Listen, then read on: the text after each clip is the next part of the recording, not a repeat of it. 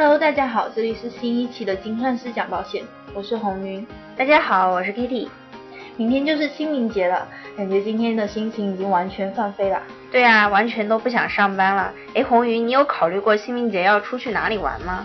嗯，我准备去香港玩一圈，听说那里的海岛风景都不错。呃，清明节去香港的话，人应该会挺多的。人多拥挤呢，也挺容易发生事故的。我记得今年二月份的时候呢，香港就爆出了巴士侧翻的惨案呢。这个新闻我当时也听过，不过我有买一年期的意外险，应该也不用担心吧。其实啊，咱们出去旅行，光是普通的意外险可不一定够呢。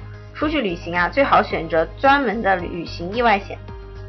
这些旅行意外险，它对于普通的意外险有什么区别吗？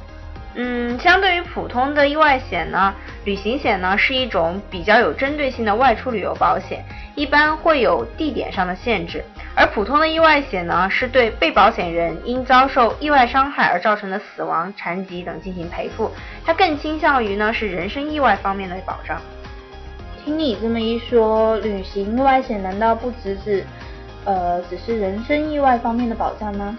对啊，因为除了像一般意外险对人身意外方面有保障以外呢，旅行险还会增加类似于紧急医疗运送、运返费用、个人行李取消旅程、旅程延误、缩短旅程、个人钱财、证件以及个人责任等保障。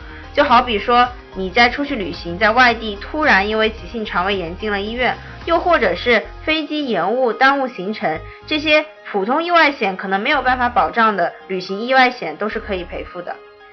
那这个除了保障责任的区别之外，旅行意外险还有其他的优点吗？呃，还有一个很重要的一点就是说，在出国，如果你出国旅游的话，其实呢，我们很多国内的意外险中，意外医疗部分它是会要求必须是公立二级医院。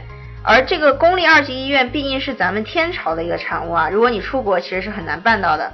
那如果购买一些可以保障去国外的旅行险的话，就不会有这一条的限制了。这样听起来旅行意外险还挺不错的。那像我出去玩，喜欢玩一些，比如说跳伞啊、潜水这些项目，这些旅行意外险能保障吗？哎，这你就问到点子上了。就是一般的意外险呢，其实你看它的免责条款都会把这种。极限运动列为它的免责，也就是说不能进行理赔的，出了事情。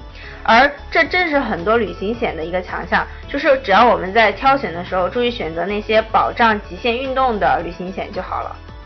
哦，那这样的话，除了以上这一个点，我挑旅行意外险的时候还要注意什么地方吗？嗯，还有一些其他的注意点，我们大概可以分成国内和国外两个部分来看。像是如果是国内游的话，那么我们可能考虑的要素就是否是自驾游啊，要保障自驾风险、交通工具的意外伤害啊，还有普通的意外伤害，以及比如坐飞机的航班延误以及航空风险。而如果你是选择出境游的话，也就是国外游，那么除了正常的意外伤害保险、医疗保险以外，那像类似于国际救援服务啊、什么医疗运送啊、个人责任啊，包括我们的航班一些延误的风险，那也都是需要考虑进去的。听你这么一说，看来专门为出去玩买的旅行险还是非常有必要的。那么我得赶紧为我的香港子女挑选一个合适的旅行险。没错，即便是呢，我们已经配备了意外险，那么旅行险其实也是咱们出去玩一个非常不错的选择。那我们今天的计算师讲保险就到这里了，也预祝大家清明节假期愉快。无论是否有出行计划，都请大家要注意安全哦。嗯，大家如果有其他比较关心的保险内容，也可以及时给我们留言。想听更多精彩内容，也可以关注我们的微信公众号“精算师讲保险”。我们下期再见。下期再见，拜拜，拜拜。